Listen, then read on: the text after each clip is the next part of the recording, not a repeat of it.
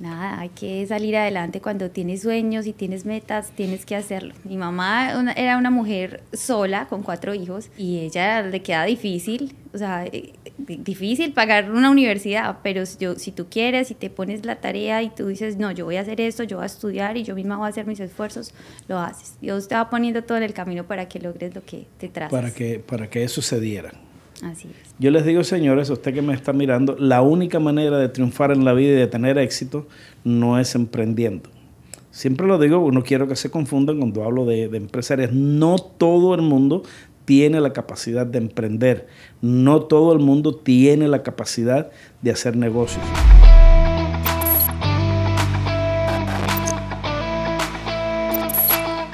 Bienvenidos a un nuevo episodio de mi podcast Muy Jardón. Yo soy su anfitrión Luis y les saludo, le doy la bienvenida, no importa la hora que nos esté mirando. Buenas noches, buenas tardes, feliz madrugada. Y eh, preparen comida y bebida preferida que vamos a estar hablando con una mujer bellísima, de la gente dura, de la gente grande de Medellín, Colombia. ¿Cómo estás, Carolina? Carolina Mesa. Muy Bienvenidas bien. a Muy Jardón. Gracias, feliz, feliz por esta invitación. Y te criaste en, en Colombia, viviste toda tu vida allá, eres abogada de profesión, tengo Sí, entendido. Sí, ¿sí? soy abogada, viví en Medellín toda mi vida. ¿Cómo, fue esa infancia tuya en Colombia y esos estudios en medio de un país? Porque justamente tienes una edad en la que tu infancia estuvo marcada por una violencia muy grande. Cuéntanos un poco de, de- de la Colombia, esa viril, rebelde. Y increíble, o sea, mm, yo veo hoy Medellín y no puedo creer que haya pasado por esos episodios tan Y, viví- violentos. y vivías en una ciudad Que vivió la violencia, efectivamente. Vivió, la- bueno, una, una, una de las ciudades más violentas de Colombia porque el cartel de Medellín era muy violento. No vinimos a hablar de drogas y a hablar de esas cosas tristes, pero sí hay que ver cómo una mujer como tú, una abogada, cómo, cómo la marcó la vida.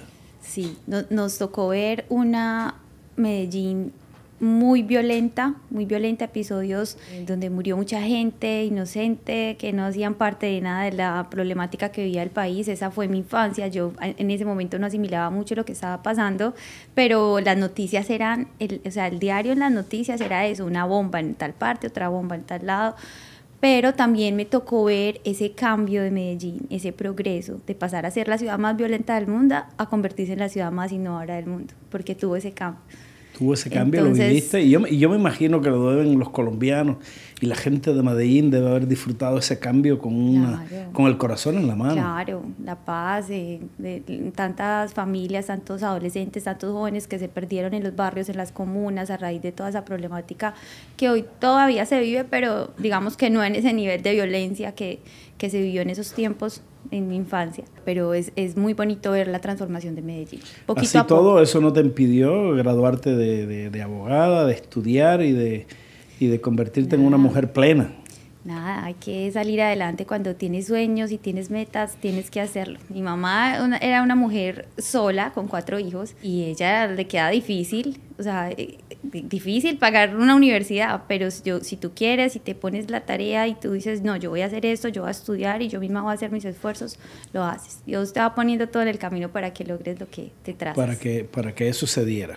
Así es. ¿Y trabajaste allá en, en- en tu país natal como, como abogada? Sí, trabajé como ocho años como abogada, pero toda mi, todo mi ejercicio como profesional fue con el sector público. Trabajé con un equipo político que desde que salí de la universidad entré y ahí me formé ¿Y trabajaste en eso qué tiempo? alrededor de ocho años. ¿Y eso te, te obligó en un momento determinado, una vez que estuviste un tiempo trabajando allí, en pensar y, y- en definitiva tomar la idea de emigrar a los Estados Unidos? O, Bueno, no, no fue el trabajo como tal político que venía haciendo, de hecho venía trabajando con una entidad, mm, pues es- hasta el último año que trabajé, yo, yo dejé de trabajar en el sector público un año antes de venir a Estados Unidos, pero mm, el, el trabajo que estábamos haciendo, eh, que era con el área metropolitana del Valle de Aburrá, es, el Valle de Aburrá es- son 10 municipios que integran, que están conectados, en Medellín, Envigado, eh, no sé si conoces un poquito de sí, Antioquia. claro, bueno, yo vi el, el- el patrón del mal. Ah, ok. Y en el patrón del mal, pues, eh, que cuentan toda la historia de, de- de- del cartel de Medellín, de Vingado y de toda la cosa, que justamente era de donde era natural el señor Pablo Escobar. Y pues bueno, por, por eso tengo referencia. No soy un estudioso, por decirlo así, de la situación de Colombia, pero sí leo, conozco y, cambiando, cambiando el tema, eh, ¿en cuándo llegaste a los Estados Unidos? Hace un año, el 16 de julio oh, cumplí fresquecita. un año. Se respira, se huele. Todavía estoy fresquita. A mí me parece un montón de tiempo, pero todo el mundo me dice, no, acabo de llegar. Huele a nuevo. Sí, huele a nuevo. Huele a nuevo. y, y, déjame decirte que eh, yo estoy por fundar una empresa que es eh, los hombres en tacones para enfrentarse a personas así como tú. A mujeres bien entaconadas. Bien, no, no, pero tú eres muy alta. Eres altísima. ¿Cuánto tú mides? 1,70. 1,70. Las mujeres que tenemos estatura nos ponemos un taconcito y ya. Y ya, ya, claro. Votamos a todos. Sí, exacto, exacto. ¿Y, ¿Y cómo ha sido este primer año tuyo acá en Estados Unidos? Bueno, bueno lograste el, asilo político, estás en, Estoy en, el proceso Estás en el proceso, estás en el proceso todavía. En el proceso y fue una decisión difícil de tomar, pues porque toda mi familia está en Colombia, mi mamá nunca sacó la visa, entonces era, era como asimilar que los iba a tener que dejar de ver un tiempo. Fue difícil de, eh, tomar la decisión de... Todavía yo no estás, estás aquí solita. Solita. Solita. ¿Solterita? Solterita. También. ¿Solterita? Mm. Ya, ya eso es una empresa, solita y soltera. Ya la gente dice, no, yo tengo que fundar una empresa, que tengo que abrir un negocio. Bueno, ya, solita y soltera. Ya ahí tienes una empresa para empezar. Solita y soltera es, son las herramientas para uno empoderarse de uno mismo y decir, bueno, para no estar más... Ya para no dedicarle tiempo a más nada. Y, y cuéntame cómo ha sido este año, porque tu familia, por supuesto, está pensando en venir. Sí, estamos pensando. Están pensando en venir. Pero ¿cómo ha sido este año de Carolina Mesa acá en Miami? ¿Qué te parece Miami? ¿Cómo te ha recibido Estados Unidos? ¿Es lo, que tú esperabas? Es una ciudad donde es, difícil cuando tú vienes haciendo un trabajo profesional, ejerciendo tu carrera, llegar a un país donde pues desde el comienzo no la puedes ejercer. Es posible, pero es un proceso muy largo. Entonces te toca como cambiar el chip trabajar con las emociones, con el ego y decir, bueno, aquí venimos a hacer lo que sea, lo que resulte.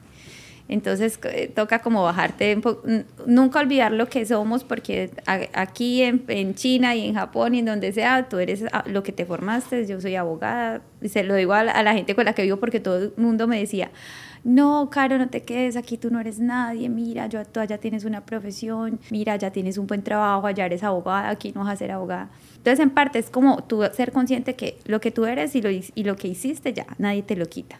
Dices, eso hace parte de ti y es lo que te ha formado y lo que, y lo que hace que tú comiences con un nuevo proyecto. Entonces era como asimilar eso, bueno, aquí no soy abogada, ¿qué me voy a poner a hacer? Empecé a trabajar con unos amigos pues que me abrieron como las puertas en un dealer mientras iba construyendo el, propósito de estar acá.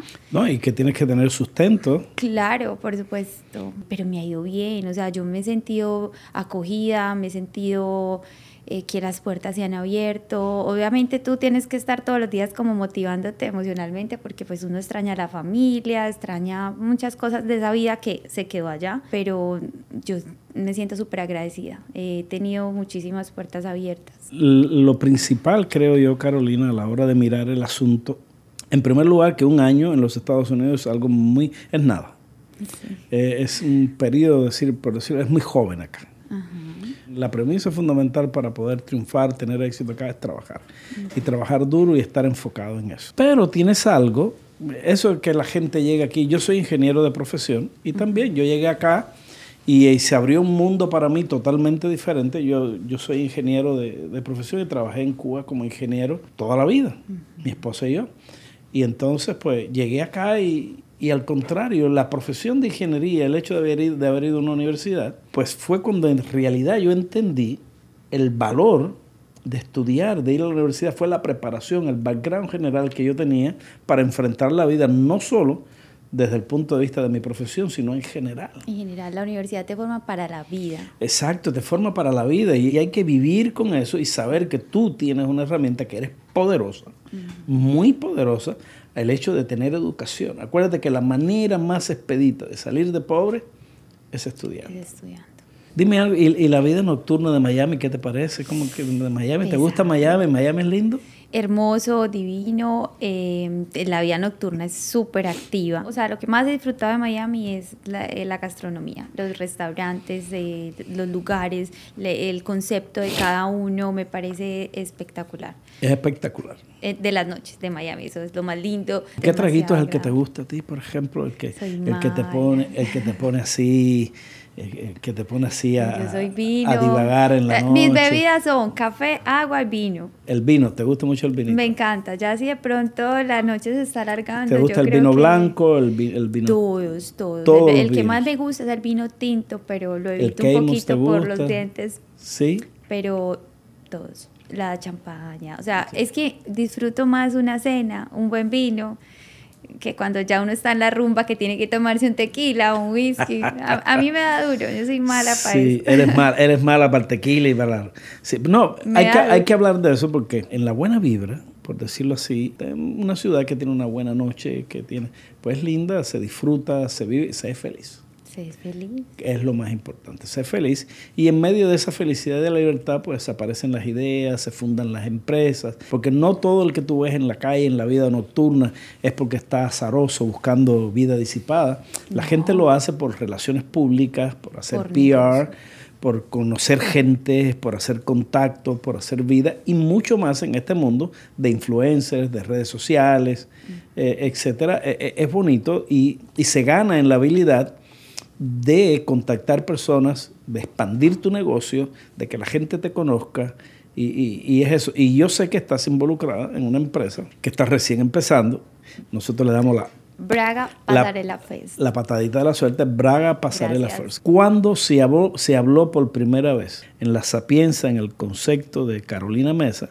¿Cuándo vino a la mente por primera vez Braga Pasarela Fest? Bueno, Braga Pasarela Fest inicialmente se pensó desde Medellín como una marca de lencería. Pero cuando entonces yo vengo a Miami, veo la dinámica de la ciudad, yo digo aquí hay que aprovechar las noches, es una ciudad que siempre está activa, hay que hacer los eventos. Entonces, eh, cuando hacíamos las fiestas de la universidad, era algo como que hacía por hobby. Entonces, eh, buscaba a las niñas más bonitas de la universidad, que, que ellas- las que pasaban y todos se quedaban "Ay", así las buscaba, conseguía una marca de ropa interior o de lencería y ellos iban a la fiesta, hacíamos una pasarela y esa era la fiesta de la universidad y todo el mundo feliz porque estaban viendo a las niñas lindas modelando en ropa interior.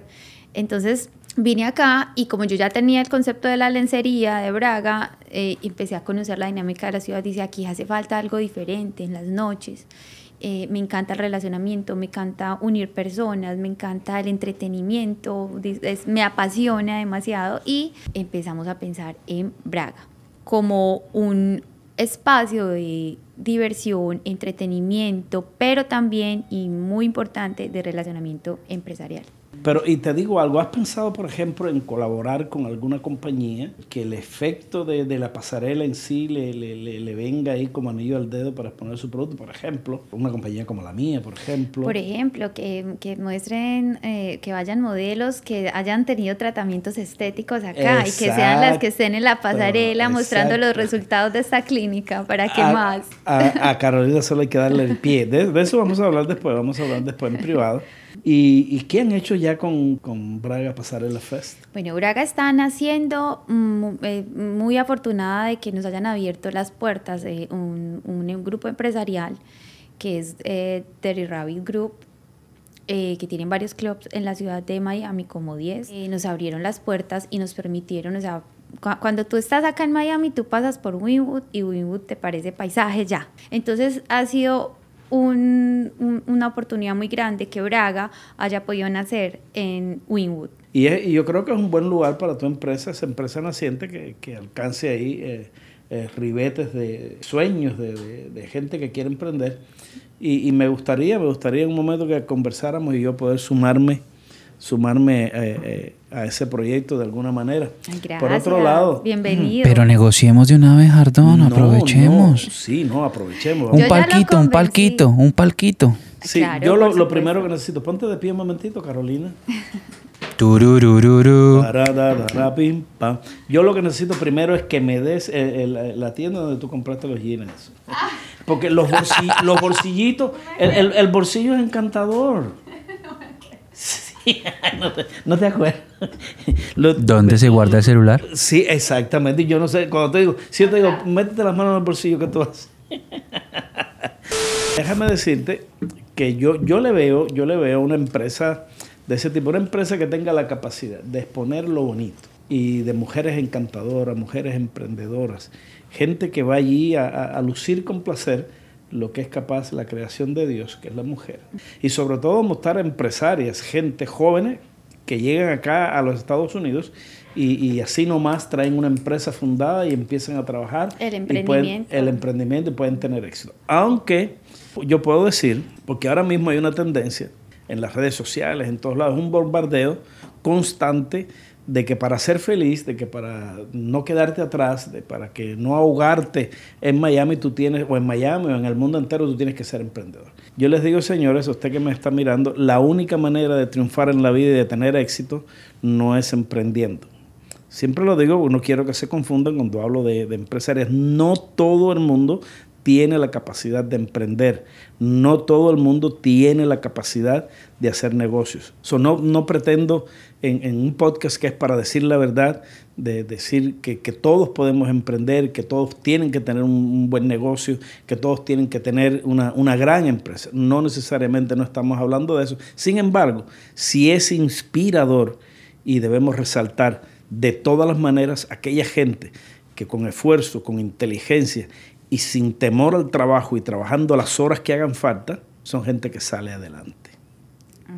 Y, por eso felicitamos a, Carolina y a, tu socia, eh, Lillanet, que están en el avatar este de, la fundación de, eh, bueno, que ya la fundaron, echando y empujando Braga eh, Pasarela Fest. Eh, no, no, tenemos tiempo para más, no tenemos tiempo para más. Te doy muchísimas gracias. Muchísimas gracias por, por, venir acá a compartir con nosotros tus sueños, tus cosas y decirle a la gente que te, ven, te van a ver ahí, que te identifiquen. Pero bueno, a usted que nos está mirando, amigos, síganos en, en, Facebook, en Instagram, en Anchor, en Spotify. Eh, por favor, eh, denos like y, y, y suscríbase a nuestro canal para más información, para más cosas para los latinos. Síganos ahí en la calle, en la esquina. Ahí nos vemos. Chao.